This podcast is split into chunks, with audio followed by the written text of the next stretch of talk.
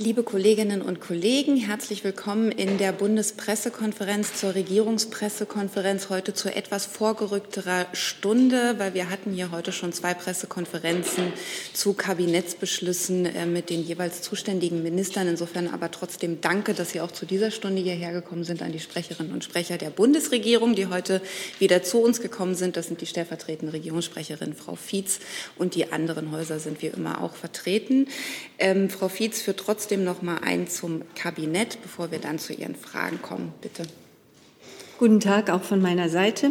Ich kann Ihnen mitteilen, was das Bundeskabinett heute beschlossen hat. Da ist zum Ersten die finanzielle Hilfe für die vom Hochwasser betroffenen Regionen. Der Bund wird sich mit Mitteln in Höhe von bis zu 200 Millionen Euro zur Hälfte an den Soforthilfen der Länder beteiligen. Damit stünden zunächst bis zu 400 Millionen Euro Gesamtsoforthilfen zur Verfügung. Ziel dieser finanziellen Hilfen soll die Beseitigung unmittelbarer Schäden an Gebäuden, land- und forstwirtschaftlichen Produktionsmitteln, einschließlich der gewerblichen Wirtschaft und der kommunalen und der wirtschaftsnahen Infrastruktur vor Ort sowie die Überbrückung von Notlagen sein. Äh, da Sie eben von den Ministern Scholz und Seehofer schon umfassend informiert worden sind, belasse ich es erst mal dabei. Sie, ich kann aber, wenn Sie Fragen haben, noch weitere Details nennen. Dann hat das Kabinett die, eine Änderung der Coronavirus-Einreiseverordnung beschlossen. Die Verordnung soll zum 28. Juli 2021 in Kraft treten. In Deutschland haben wir im Vergleich zu anderen Ländern eine immer noch geringe Inzidenz. Damit das so bleibt, ist es notwendig, erforderliche und bewährte Schutzmaßnahmen gegen die weitere Ausbreitung des Coronavirus fortzuführen. Daher wird die Regelung zur Einreisequarantäne bis einschließlich 10. September 2021 verlängert und inhaltlich angepasst. Was ändert sich? Wird ein Virusvariantengebiet nach der Einreise und während der 14-tägigen Absonderung zum Hochinzidenzgebiet eingestuft, gelten die Regelungen für Hochinzidenzgebiete, das heißt Freitestungsmöglichkeiten ab dem fünften Tag beziehungsweise keine Quarantäne für Geimpfte und Genesene. Zudem endet die Einreisequarantäne künftig, wenn das betroffene Gebiet während des Absonderungszeitraums komplett ausgestuft wird.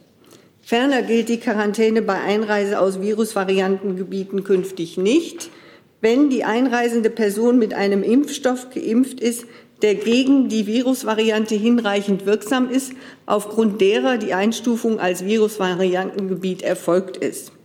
Nach wie vor sind nahezu alle Staaten der Welt von der Covid-19-Pandemie betroffen.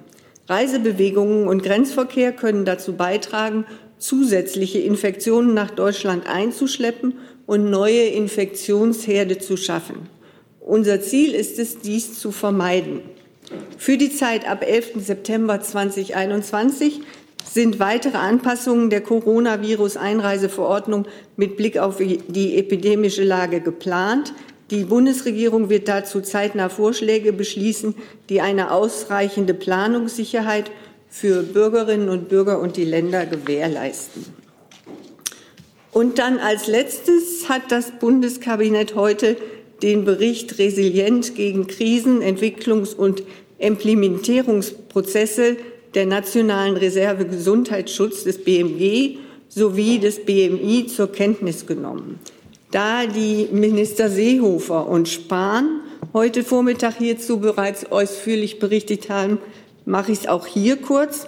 Wie Sie wissen, war die Frühphase der Pandemie davon geprägt, dass persönliche Schutzausrüstung, Medizinprodukte und Geräte weltweit binnen kürzester Zeit knapp wurden. Die Bundesregierung hat deshalb bereits im Juni 2020 beschlossen, die nationale Reserve Gesundheitsschutz aufzubauen. Der Bericht gibt einen Überblick über die bisherigen Aktivitäten zum Aufbau der nationalen Reserve Gesundheitsschutz und über die Pläne zu ihrer weiteren Entwicklung. Das war es erstmal. Hey Leute, hier sind Thilo und Tyler. Jung und Naiv gibt es ja nur durch eure Unterstützung. Hier gibt es keine Werbung, außer für uns selbst. Das sagst du jetzt auch schon ein paar Jahre, ne? Ja. Aber man muss ja Aber mal wieder darauf halt, hinweisen. Ne? Stimmt halt. Ne? Und ihr könnt uns per Banküberweisung unterstützen oder PayPal. Und wie ihr das alles machen könnt, findet ihr in der Podcast-Beschreibung. Danke dafür. Und weil wir dazu wirklich schon zwei ausführliche Veranstaltungen hatten, würde ich tatsächlich darum bitten, dass wir bei den Fragen, ähm, wenn noch mal Fragen zum Kabinett sind, dann diejenigen, die noch über das hinausgehen, was hier heute schon besprochen wurde. Ich habe hier eine Frage, die ich da noch mal dran nehme von Daniel, Daniel Delhaas vom Handelsblatt.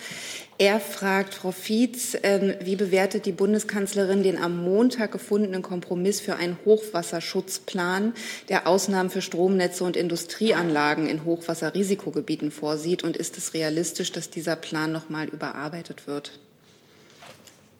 Ähm, da müsste ich jetzt mal gerade schauen, ob ich speziell zum Hochwasserschutzplan ähm, Informationen dabei habe.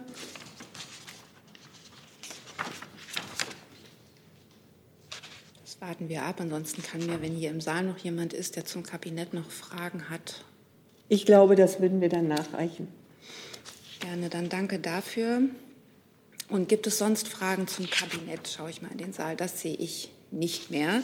Dann hat ein neues Thema angemeldet Herr Eckstein. Eine Frage an Frau Fietz. Es soll morgen ein Treffen von Airbus im Kanzleramt geben. Die Frage ist, ob Sie dieses Treffen bestätigen können und mit welcher Forderung oder worum es der Bundesregierung dabei geht. Ähm, Sie wissen, dass es immer regelmäßig Gespräche ähm, der Bundesregierung mit Vertretern der Wirtschaft gibt. Und ähm, zu Einzelheiten solcher Gespräche kann ich Ihnen leider nichts mitteilen. Es soll um die Umstrukturierung bei Airbus gehen. Insbesondere eine Tochterfirma aus Augsburg soll betroffen sein. Wird das Thema der Gespräche sein? Ich kann Ihnen dazu nichts weiteres sagen. Weitere Fragen dazu, Herr Jolkwa? Dazu sehe ich keine weiteren Fragen. Dann rufe ich mal ein nächstes Thema auf, das online, äh, Fragen online gestellt wurden von zum einen Andreas Hönig, dpa, Malte Kreuzfeld, Taz. Beide fragen, ob, es eine, ob sie eine Bestätigung für eine Einigung mit den USA in Sachen Nord Stream bestätigen können. Ja, ähm, ich muss um Verständnis bitten, dass ich Ihnen dazu zum jetzigen Zeitpunkt äh, noch nicht mehr sagen kann, als wir in den vergangenen Wochen dazu schon äh, mitgeteilt haben.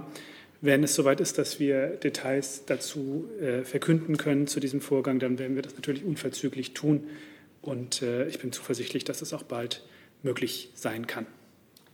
Ähm, ich kann dazu noch ergänzen, wie die Bundeskanzlerin vergangene Woche gesagt hat, steht die Bundesregierung unter anderem auch zum Thema Nord Stream 2 im Austausch mit der US-Regierung.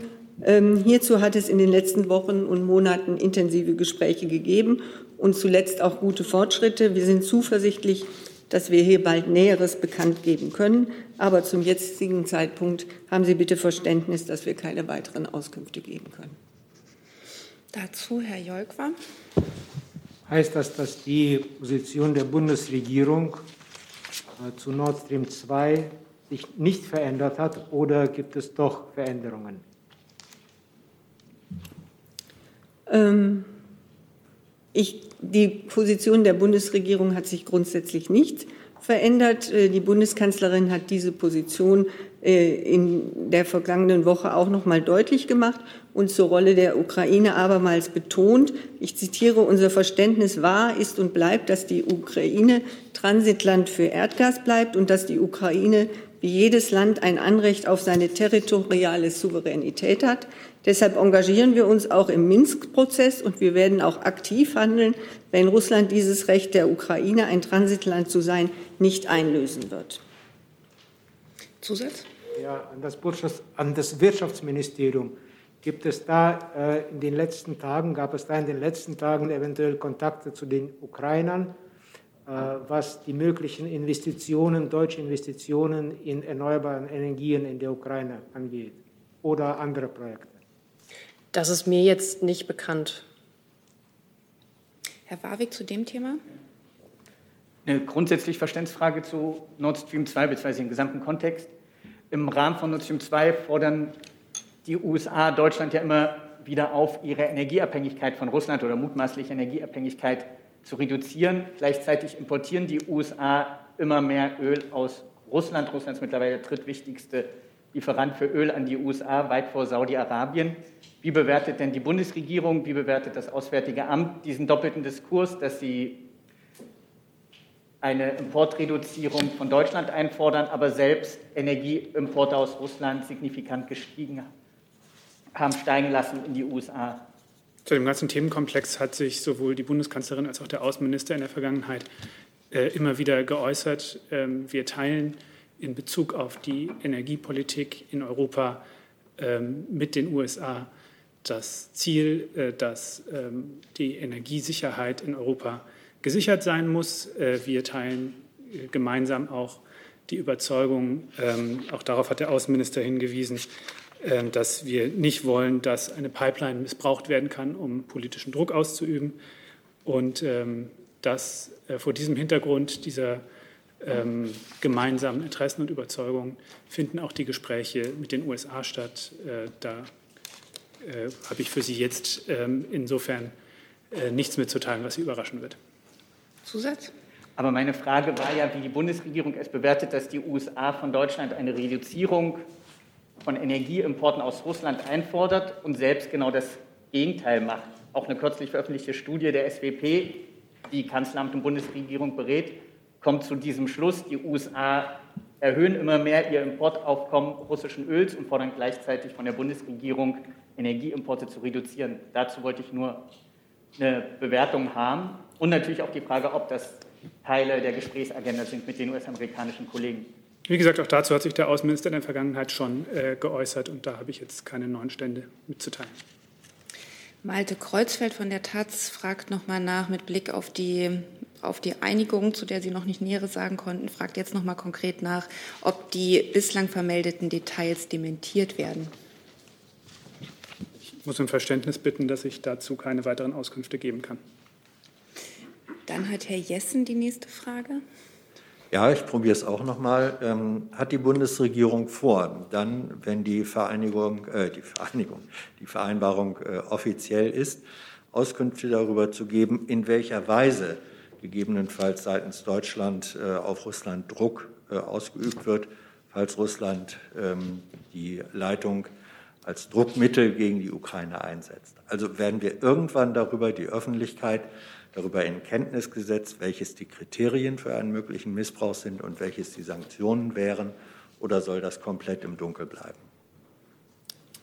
Sie versuchen jetzt äh, auf geschickte Art äh, in die Inhalte einer solchen äh, möglichen, äh, dieser möglichen Gespräche ähm, äh, ja, mir dazu ähm, wieder Auskünfte zu entlocken. Es tut mir leid, ich kann dazu im Moment zu den Inhalten äh, dieser Gespräche ähm, keine weiteren Auskünfte geben. Sie können sicher sein, dass wir natürlich so umfassend, wie uns das möglich ist, äh, über das Auskunft geben werden, äh, was äh, in diesen Gesprächen stattgefunden hat. Ähm, ich versuche nicht nach Inhalten zu fragen, sondern ich frage nach einem Verfahren. Mhm. Und ich würde Sie doch bitten zu sagen, wird das, was im Verfahren diskutiert wird, als Ergebnis am Ende transparent und öffentlich gemacht werden. Das ist nicht die Frage nach Inhalten. Ja, Sie haben nur nach dem Verfahren zu einem ganz bestimmten Element äh, äh, von möglichen Gesprächsinhalten gefragt, die Sie der Berichterstattung entnommen haben. Äh, da kann ich nun einfach tatsächlich nicht äh, näher darauf eingehen. Wie gesagt, ähm, wenn es soweit ist, werden wir so umfassend und transparent wie möglich ähm, über äh, das informieren, was wir zu berichten haben. Herr Jolk war nochmal. Wenn Sie sagen, wenn es soweit ist, wann ist es denn soweit? Was stört oder was hemmt, was, was bremst die Information über diesen Kompromiss jetzt schon offenzulegen? Frau Fietz und ich haben ja beide gesagt, dass wir zuversichtlich sind, dass wir darüber bald Auskunft geben können. Mehr kann ich zum jetzigen Zeitpunkt nicht sagen. Weitere Fragen zu dem Thema sehe ich nicht. Jetzt wäre, Herr Jolk, Sie wären jetzt der Nächste auf der Liste oder das war Ihr Thema. Dann hat Herr Eckstein ein neues Thema. Ich würde gerne noch mal fragen, mittlerweile gibt es ja weitere Enthüllungen im Zusammenhang mit der Pegasus-Überwachungssoftware. Ähm, geäußert hat sich mittlerweile der Élysée-Palast, auch EU-Kommissionspräsidentin von der Leyen. Ich würde gerne von der Bundesregierung noch mal wissen, wie man dieses Thema bewertet.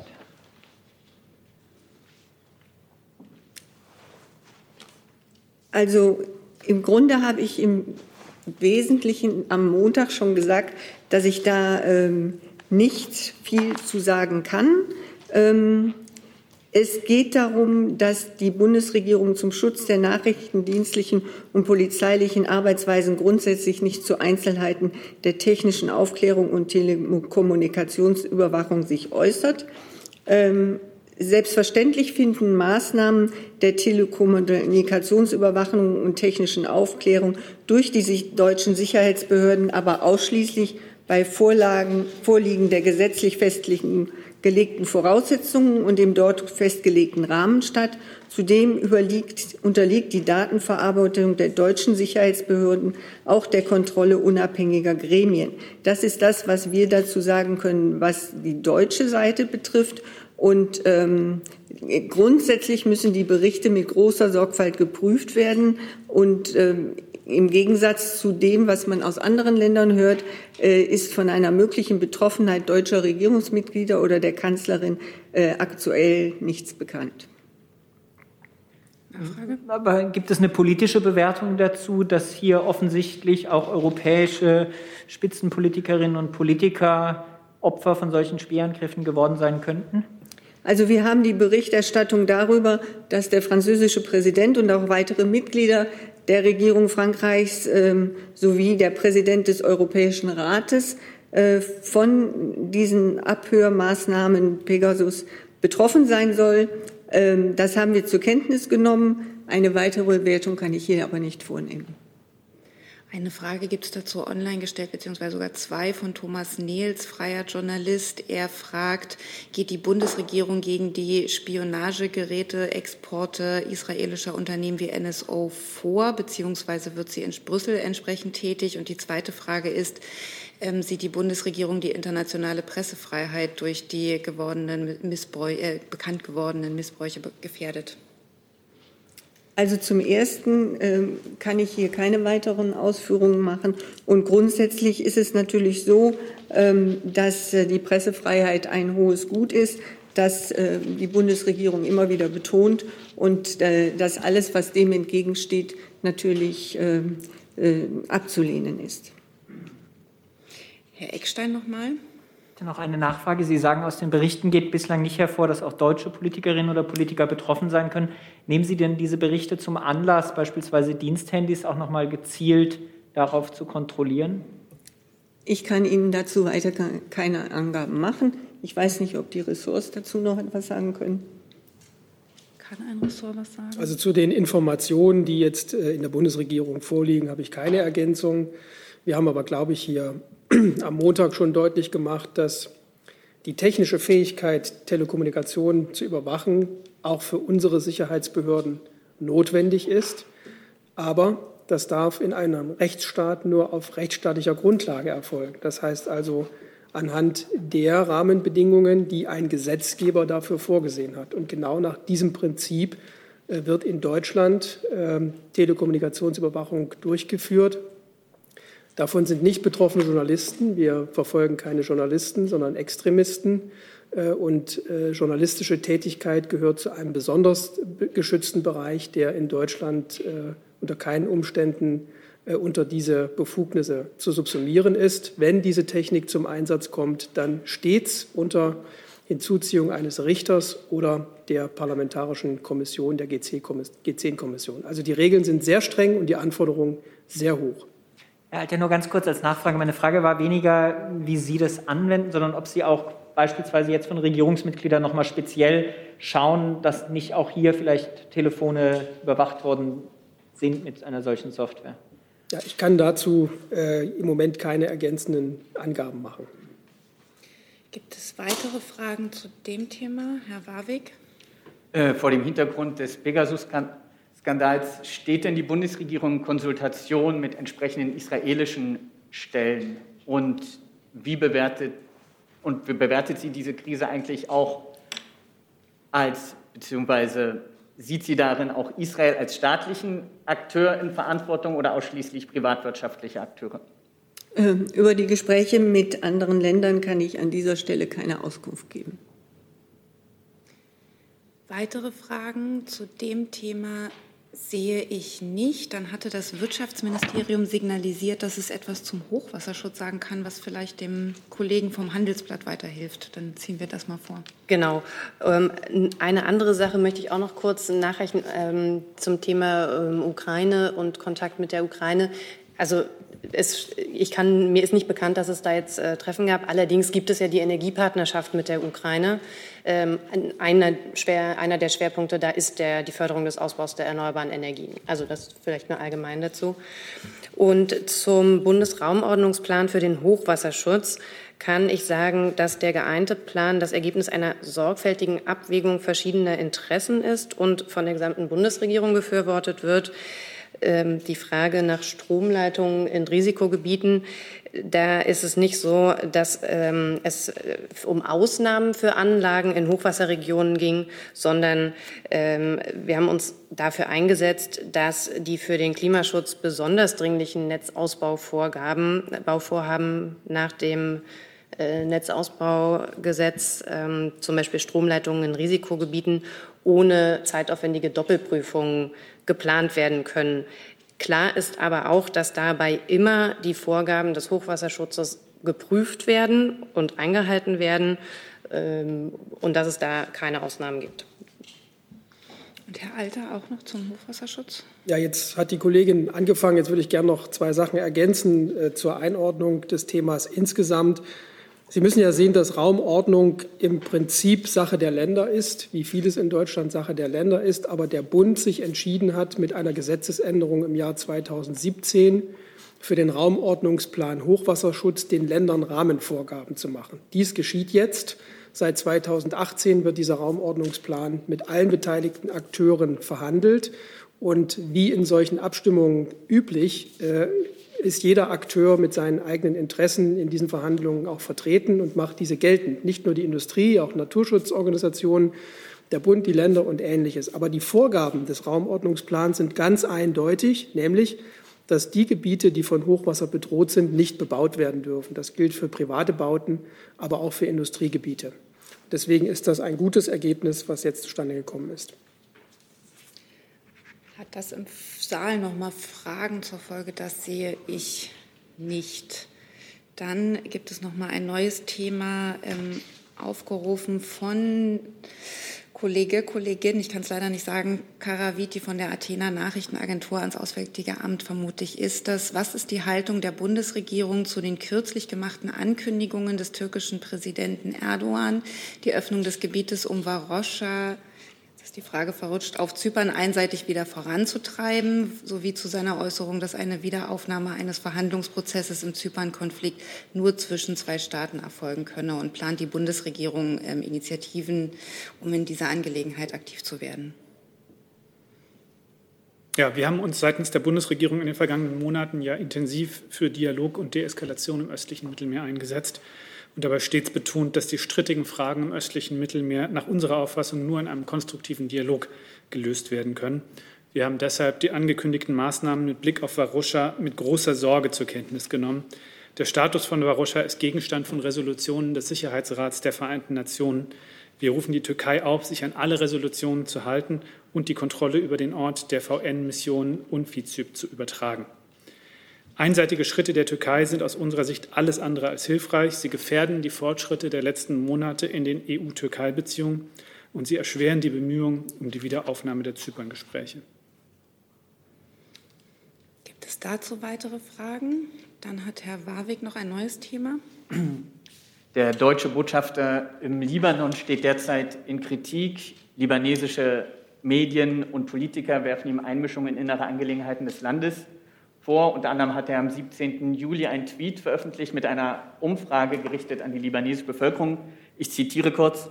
Warum sollte jemand bei der nächsten Parlamentswahl für diejenigen stimmen, die die Bildung einer Regierung verhindern, die willens und fähig ist, notwendige Reformen umzusetzen und die Kultur der Straflosigkeit zu beenden? Da würde mich interessieren, sind dem AA die Aussagen des Botschafters und die Kritik daran bekannt? Und wie bewertet sie den Vorwurf der Einmischung in die inneren Angelegenheiten Libanons? Vielen Dank. Ähm, der Tweet ist mir bekannt. Ähm, ich äh, kann dazu nur sagen, dass die äh, Auslandsvertretung die äh, ihre äh, Social-Media-Accounts in eigener Verantwortung betreiben und werde das jetzt auch nicht weiter kommentieren. Zusatz? Ja, in sozialen Medien des Libanons wurde zudem hinterfragt oder wurde sich gewundert, wieso der Botschafter diesen Aufruf, diese Umfrage an die libanesische Bevölkerung ausschließlich in englischer Sprache kommuniziert hat. Da würde mich interessieren, wieso verzichtet der Botschafter darauf, in Amt, dies in der Amtssprache des Libanon auf Arabisch zu publizieren?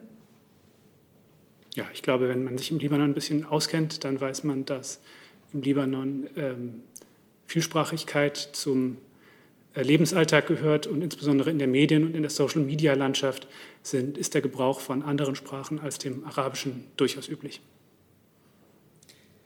Weitere Fragen dazu sehe ich nicht. Dann gibt es noch eine Frage von äh, Boris Reitschuster, die sich richtet an Frau Fietz und Herrn Alter. Er spricht hier von einer äh, Klage über äh, angeblichen Politikertourismus. Ähm, die Besucher am Ort, ich glaube, er meint die Hochwassergebiete, ähm, dienten der Profilierung und dem Wahlkampf. Ähm, und er fragt Frau Fietz und Herrn Alter, welchen konkreten Nutzen bringen die Besuche und wie stehen Sie zu diesen Vorwürfen? Also ich konnte ja jetzt gestern äh, selber die Bundeskanzlerin begleiten nach Bad Münstereifel und habe dort erlebt, dass sehr, sehr viele Bürger auf sie zugekommen sind und gesagt haben, wie sehr sie es schätzen, dass Sie und der Ministerpräsident von Nordrhein-Westfalen dort vorbeigekommen sind. Und ich denke mal, ähnlich ist es auch in Rheinland-Pfalz gewesen und an den anderen äh, Orten, als die, äh, die die Kanzlerin besucht hat, wenn dort äh, Kabinettsmitglieder erschienen sind. Ähm, es gibt tatsächlich bei solchen Besuchen immer wieder Hinweise aus der Bevölkerung, woran es gerade akut hakt und äh, wo Maßnahmen dringend erforderlich sind. Und insofern ähm, hat so eine Inaugenscheinnahme einer solchen Situation vor Ort mit Sicherheit Sinn. Ich kann das für die Besuche des Bundesinnenministers am Montag äh, nur bestätigen. Ähm, dass der Minister mit den Einsatzkräften vor Ort ins Gespräch kommen konnte, auch mit der Bevölkerung vor Ort ins Gespräch kommt, ähm, ist eine sehr wertvolle Informationsquelle, weil diese Informationen im Prinzip auch vollkommen ungefiltert dann bei ihm ankommen. Und äh, ich habe ihn begleitet und äh, habe auch festgestellt, dass man die Bilder, wenn man sie aus der Ferne sieht im Fernsehen, dann sind sie äh, erschütternd, aber wenn man vor Ort ist, ist das nochmal ein anderer Eindruck. Deswegen ist das auch für politische Entscheidungsträger ähm, ein, wie sind das wichtige Termine? Und im Übrigen äh, möchte ich Herrn Reitschuster auch mal den Gedanken mitgeben, äh, stellen Sie sich mal vor, es wäre anders. Also die Bevölkerung, die sich in einer solchen Notlage befindet und die politischen Verantwortungsträger würden sich vor Ort nicht zeigen. Da hätte, glaube ich, die Bevölkerung noch viel weniger Verständnis für. Weitere Fragen zu diesem Thema? Sie, Herr Warwick dazu? Ja. Äh, eine Verständnisfrage also zum Großthema Flutkatastrophe. Was augenfällig ist, dass die Niederlande als direktes Nachbarland vergleichbar hohe Starkregenaufkommen hatten, allerdings ohne einen einzigen Toten und ohne die Bilder, die wir aus Deutschland kennen. Da würde mich interessieren, wie erklärt die Bundesregierung diesen Unterschied und gibt es da Konsultation, Erfahrungsaustausch mit den Kollegen in den Niederlanden? Also äh, ich habe jetzt keine genauen Informationen darüber, äh, welche Maßnahmen die Niederlande veranlasst haben. Aber jetzt rein topografisch äh, dürfte es jedem einleuchten, dass es einen Unterschied macht, ob 200 Liter pro Quadratmeter in einem gebirgigen Gelände herunterfallen, wo es in der Mitte einen Fluss gibt, wo alles zusammenfließt, oder ob das auf einer Ebene heruntergeht, wo das Wasser sich viel anders ausbreiten kann, vielleicht auch versickern kann. Das ist schon rein topografisch, geografisch ein massiver Unterschied, was im Übrigen ja auch dafür spricht, dass die Struktur, die wir in Deutschland haben für die Auslösung von Katastrophenschutzmaßnahmen in den Regionen, bei den Landkreisen liegt. Denn nur dort kann auf der Grundlage einer Unwetterwarnung entschieden werden, was ist hier bei uns notwendig, was müssen wir einleiten. Das ist in der Uckermark etwas anderes als in Bad 9a. Zusatz? Ja, ähm, Jetzt hat beispielsweise die CNN mehrere große Berichte gebracht, genau mit diesem Fokus, wieso Niederlande fast gar nicht betroffen, Deutschland ja. Das hat ja vielleicht auch Auswirkungen auf die Reputation. Sind denn der Bundesregierung diese Berichte in US-amerikanischen großen Medien bekannt, die genau diese Frage aufgeworfen haben und auch eine Antwort liefern, weil sie sagen, die Niederlande hätten strukturell mit ihren expliziten Wasserbehörden ganz andere Möglichkeiten, Infrastrukturmaßnahmen in diesem Bereich zu warten und aufrechtzuerhalten. Wir kennen Medienberichte aus vielen Richtungen, national und international. Es wäre jetzt äh, in der aktuellen Situation, wo es nach wie vor darum geht, ähm, den Menschen vor Ort zu helfen und auch äh, die äh, akute Situation vor Ort ähm, in den Griff zu bekommen, nicht die allerdringendste Aufgabe, dass man Medienberichte international auswertet und für sich dann die, die Schlussfolgerung daraus zieht. Wir wissen im Moment, dass die äh, Situation äh, der Regenmenge, die vorhergesagt wurde, an unterschiedlichen Stellen ganz unterschiedliche Auswirkungen hat. Und insofern sind solche Berichte auch wenig hilfreich. Weitere Fragen dazu sehe ich nicht. Dann hat Herr Jessen ein neues Thema. Ja, ich hätte dazu gerne den Sprecher des Bundesministeriums für digitale Infrastruktur. Dann warten wir kurz den Wechsel ab.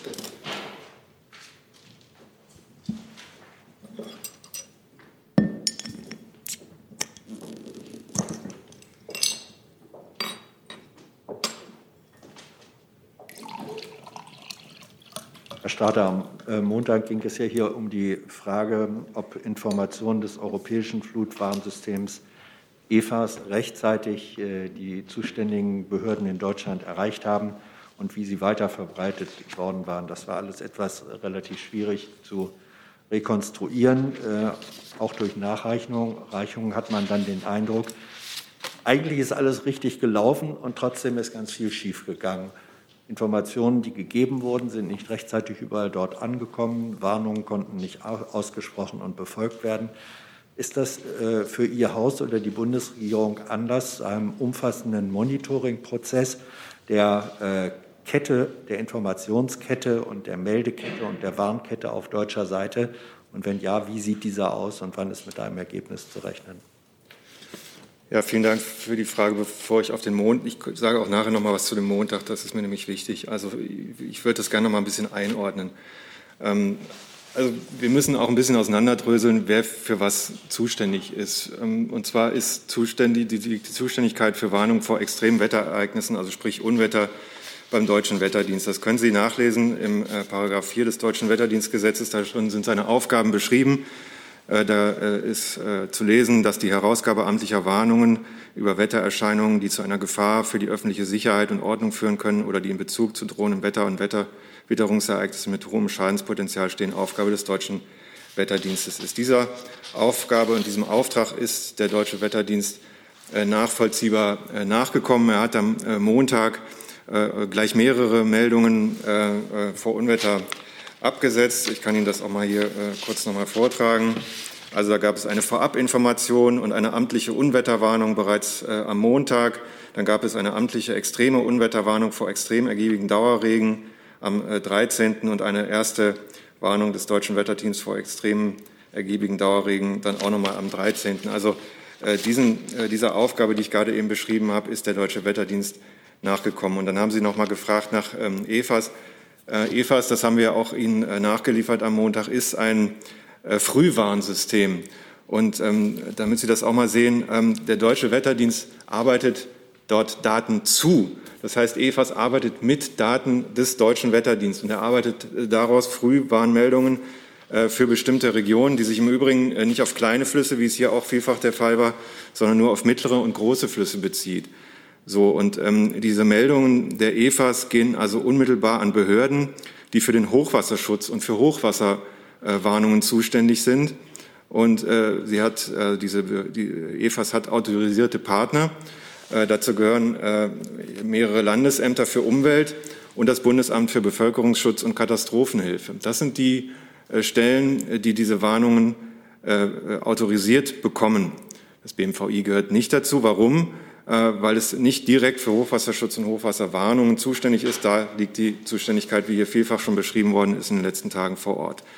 Der DVD erhält diese Meldungen vom äh, EFAS, wie schon beschrieben, als Datenprovider. Also er stellt äh, der EFAS Daten zur Verfügung und in dieser Funktion erhält er dann auch entsprechende Meldungen und konkretisiert diese und äh, noch einmal zurück zum Anfang, äh, warnt dann eben vor extremen Wetterereignissen und Unwetter, wie er das rechtzeitig und umfassend äh, ab äh, Montag dann getan hat. Ja, äh, danke für die Aufklärung. Die Frage war allerdings gewesen, ich glaube, auch Sie werden ja, ist ja auch hinlänglich bekannt geworden, dass nicht alles, was hätte klappen können, letztlich bei den Menschen, die es hätten wissen müssen, angekommen ist, sodass man davon ausgehen kann, die in der Theorie äh, funktionieren sollende Kette hat nicht funktioniert. Und da es dann eben, das haben Sie eben noch mal bestätigt, letztlich doch auch eine Zuständigkeit der Bundesregierung gibt, die für EFAS ist eben DWD sozusagen Ihrem Haus zugeordnet, dann doch der nationale Ansprechpartner. Die Frage war, gibt es eine Evaluation, eine Aufarbeitung, eine kritische Nachbetrachtung, was an der Kette nicht funktioniert hat und was für die Zukunft anders gestaltet werden sollte? Die Art und Weise, wie der DVD-Empfänger dieser Meldungen ist, habe ich eben beschrieben. Er arbeitet dort Daten zu und in dieser Funktion kriegt er dann natürlich auch die Push-Meldungen. Äh, Im Übrigen ähm, äh, gab es natürlich auch, wie das vielfach in Medien berichtet worden ist, schon am 10. Äh, hier entsprechende EFAS-Meldungen, aber die äh, ganz spezifischen Meldungen, die Flash Flood Notifications für die Regionen Rheinland-Pfalz und NRW, die kamen dann übrigens erst am 13. dann von EFAS selbst. Aber das ist nur eine Nebenbemerkung. Was die Ketten angeht, haben wir das auch vielfach in den letzten Tagen diskutiert. Die Zuständigkeit für den Katastrophenschutz ist Ihnen bekannt. Das sind äh, die äh, zuständigen Stellen der Länder, der Landkreise und Kommunen vor Ort. Äh, Sie leiten aus diesen Wetterwarnungen ganz konkrete Schutzmaßnahmen ab und treffen die Entscheidung, was mit den Einsatzkräften vor Ort dann wirklich zu tun ist. Ähm, die Zuständigkeiten für den Katastrophenschutz liegt bei dem, beim Bundesamt, beim BMI, das dafür zuständig ist, das wissen Sie alles.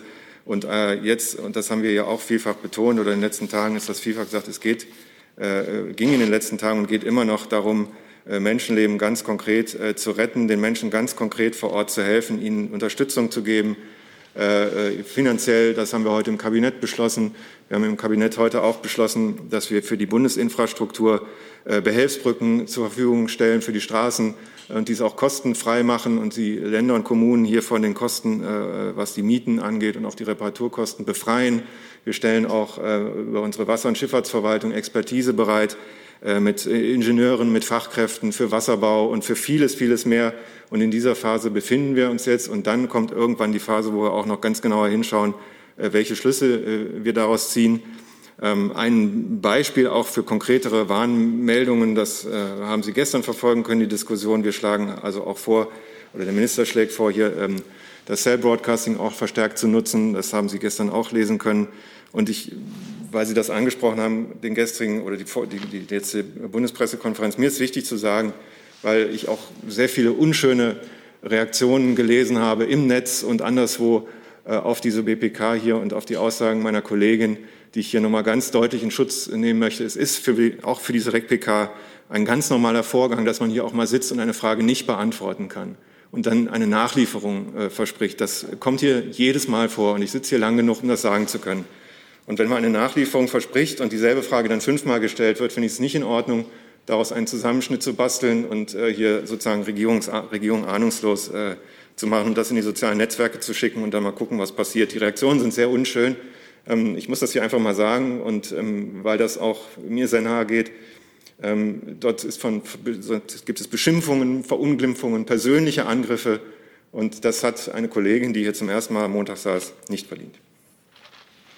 Das nehmen wir auch als Bundespressekonferenz zur Kenntnis und unterstreichen das auch uns immer an einem sachlichen und konstruktiven Dialog, auch bei allem, bei aller Härte, die manchmal in den Fragen ist und hartnäckig nachgefragt werden kann und soll und darf an dieser Stelle natürlich geboten sein sollte. Das vielleicht auch als Appell. Herr Alter, Sie wollten noch ergänzen. Ja, es tut mir leid, ich muss jetzt noch mal, äh, also zunächst mal den Kollegen aus dem BMVI inhaltlich äh, absolut bekräftigen. Ich will aber noch mal, weil Sie das immer so in Ihrer Fragestellung schwingt immer mit, die Meldeketten hätten nicht funktioniert.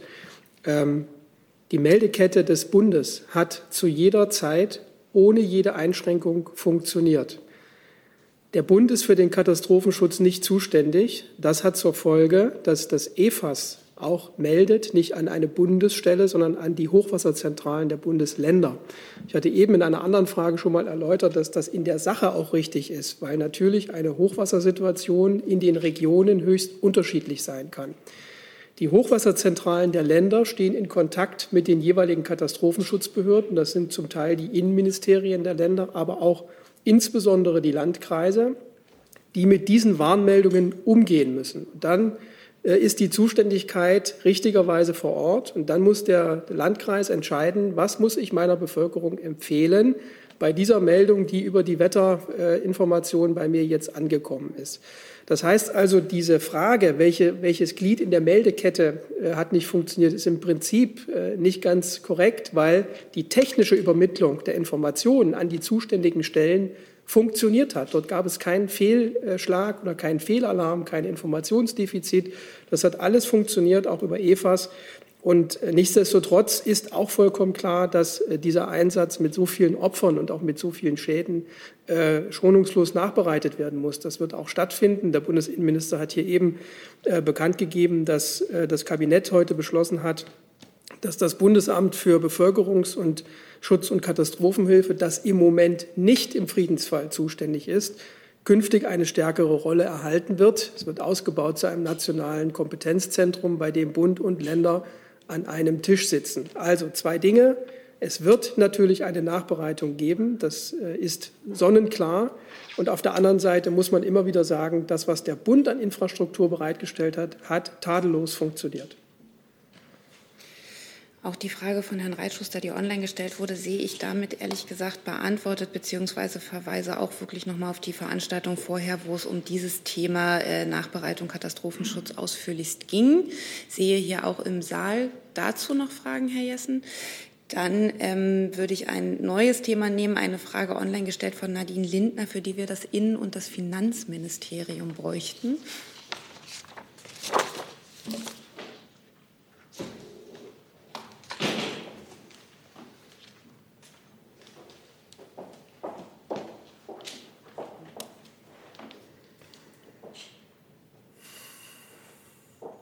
Das Stichwort lautet politische Stiftungen.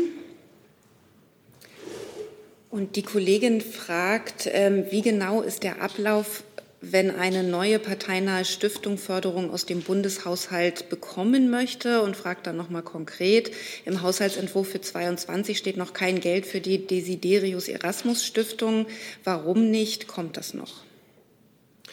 Ja, dazu kann ich äh, vielleicht mal beginnen. Die Bewilligung von Haushaltsmitteln für politische Stiftungen erfolgt im parlamentarischen Verfahren. Die Zuständigkeit dafür liegt ausschließlich beim Haushaltsausschuss des Deutschen Bundestages. Dieses Gremium entscheidet über das Ob einer Zuwendung, sowohl auch über die, den, äh, die Höhe und den Zeitpunkt der Zuwendung. Das Bundesinnenministerium fungiert in diesem Prozess im Prinzip wie ein Notar. Das heißt also, wir sind Beteiligte, aber haben keine Entscheidungsbefugnis und der Haushaltsgesetzgeber trifft diese Entscheidung über die Zuwendung an politische Stiftungen. Keine Ergänzung. Dann trotzdem danke fürs Umsetzen. Ähm, weitere Fragen dazu im Saal? Das sehe ich nicht. Jetzt habe ich noch Herrn Jessen mit einem neuen Thema und dann habe ich noch mal ein, äh, eine Frage online. Da bräuchten wir das Gesundheitsministerium perspektivisch noch mal vorn. Aber vielleicht stellt erst mal Herr Jessen seine Frage. Ja, das ist an Herrn Alter eigentlich noch mal ein Rücksprung. Äh, mir ist eine Frage zu, der, äh, zu den Bebauungsvorschriften ähm, in Überflutungsgebieten, was vorhin war. Mir zu spät eingefallen, ich habe die Lernfrage, wenn dort keine Bebauung zukünftig äh, genehmigt werden darf, so habe ich Sie verstanden. Was ist mit Bauten, die dort bereit, bereits stehen? Gibt es da in irgendeiner Form Rückbaupflichten oder äh, ist das Bestandsschutz? Gilt also das Verbot lediglich für zukünftige neue Planungen? Also der Raumordnungsplan Hochwasserschutz, der im Moment äh, verhandelt wurde, das ist ja der erste Raumordnungsplan des Bundes, der in die Zukunft gerichtet ist. Äh, dort sind Rahmenvorgaben für die Länder enthalten. Ähm, mir äh, ist nicht bekannt, dass es rückwirkende Entscheidungen dazu gibt. Das heißt also, wer sein Haus in einem solchen Gebiet im Moment hat, muss nicht befürchten, dass er das jetzt abreißen muss oder umziehen muss.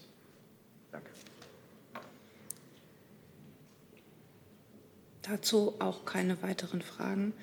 Dann die Frage ans Gesundheitsministerium kommt auch von Boris Reitschuster. Er schreibt unter Berufung auf einen wohl aus der Leopoldina ausgetretenen Professor, der davon ausgeht, dass, es viel, dass viel mehr Menschen gegen Corona immun sind als angenommen und fragt, welche offiziellen Daten gibt es dazu? Die Daten finden Sie auf der Internetseite des Robert Koch Instituts. Dann sei darauf verwiesen. Dann, ähm, ich glaube ehrlich gesagt, Herr Nils, Ihre Frage wurde beantwortet. Er weist gerade noch mal hin, das Thema Pegasus. Ich glaube, damit waren wir abgeschlossen. Ähm, vielleicht lesen Sie es dann noch mal im Protokoll nach. Jetzt schaue ich noch mal in den Saal, ob es Fragen zu einem Thema gibt. Das sehe ich. Herr Warwick? Aber sollte schnell erledigt sein. Äh, derzeit befindet sich eine explorative Mission der Europäischen Union in Venezuela, um zu analysieren, ob es eine Wahlbeobachtung der EU bei den anstehenden Regionalwahlen am 21. November gibt. Gibt es denn schon so eine Art Voreinstellung, Haltung der Bundesregierung? Plant man so eine Entsendung einer Beobachtermission zu unterstützen, wenn diese explorative Mission zu dem Schluss kommt, dass die EU diese Wahlen diesmal begleiten sollte? Mir ist der Vorgang nicht bekannt. So wie Sie es gerade darstellen, scheint es mir auch, äh, als wäre der Zeitpunkt zu früh, sich da eine Meinung zu bilden, wenn dort sich gerade eine solche Mission befindet. Wie Sie sagen, wenn ich dazu noch mehr äh, zu sagen hätte, würde ich es gerne nachreichen. Meine Frage zielt ja darauf ab, dass bisher die Bundesregierung sehr explizit das immer abgelehnt hat, Wahlbeobachtungsmissionen nach Venezuela zu schicken, zumindest in den letzten Jahren.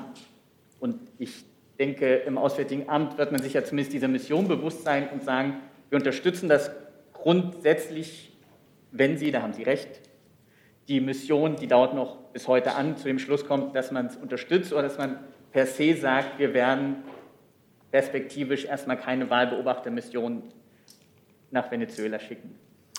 Wie gesagt, äh, der Vorgang ist mir im Detail nicht bekannt, deswegen kann ich dazu äh, hier und jetzt noch keine Auskunft geben. Ich werde das gerne nachreichen, wenn ich wenn wir was dazu zu sagen haben. Ganz grundsätzlich vielleicht zur Erläuterung.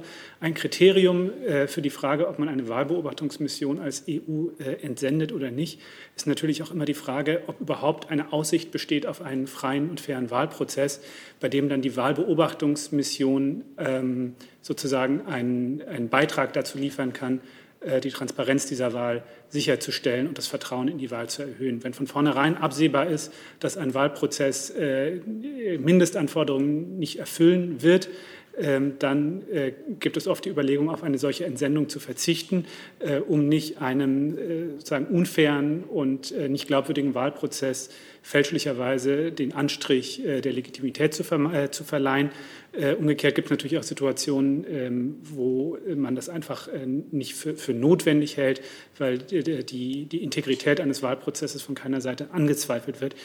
Ähm, das vielleicht nur äh, ganz, von, von ganz allgemeiner ähm, Natur zum, zum Hintergrund äh, dieser Erwägungen. Wie gesagt, zu dem konkreten Fall, den Sie ansprechen, ähm, muss ich mich zuerst informieren und würde, falls wir dazu zum jetzigen Zeitpunkt äh, etwas zu sagen haben, das sehr gerne nachreichen. Hey Leute, Thilo hier. Unsere naive Arbeit in der Bundespressekonferenz und unsere wöchentlichen Interviews, die sind nur möglich, weil ihr uns finanziell unterstützt. Und damit das so bleibt, bitten wir euch, uns entweder per Banküberweisung oder PayPal zu unterstützen. Weitere Infos findet ihr in der Podcast-Beschreibung. Danke dafür. Dann schaue ich noch mal in den Saal. Herr Jolkwa hat noch eine Frage. Ja, ich äh, darf ich vielleicht zurück zum Kabinett. Ich habe zwar diese Frage den beiden Ministern äh, gestellt, aber ich stell, und aber keine konkrete Antwort bekommen. Und zwar die Frage ist, äh, ob äh, von ausländischer Seite Hilfe in Sachen Katastrophe ähm, angeboten wurde, konkrete Hilfe, vielleicht von Ländern, die Erfahrung mit solchen Katastrophen haben, wie USA, China, Russland.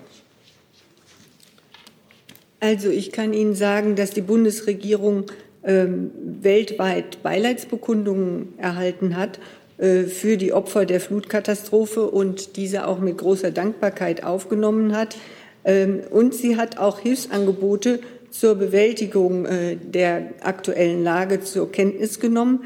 Die Anteilnahme an der Not der Menschen in den verwüsteten Städten und Gemeinden ist sehr bewegend. Und da könnte man als Beispiel beispielsweise nennen, dass ähm, die Stadt Tel Aviv als Zeichen der Solidarität und Verbundenheit ihr Rathaus in den Farben Deutschlands erstrahlen ließ. Ähm, was weitere Hilfsangebote anbelangt und deren Annahme, kann ich Ihnen dazu jetzt keine weiteren Informationen geben. Dann sehe ich für heute keine weiteren Fragen. Danke unseres, unseren Gästen fürs Kommen und Ihnen fürs Interesse und sage für heute Tschüss.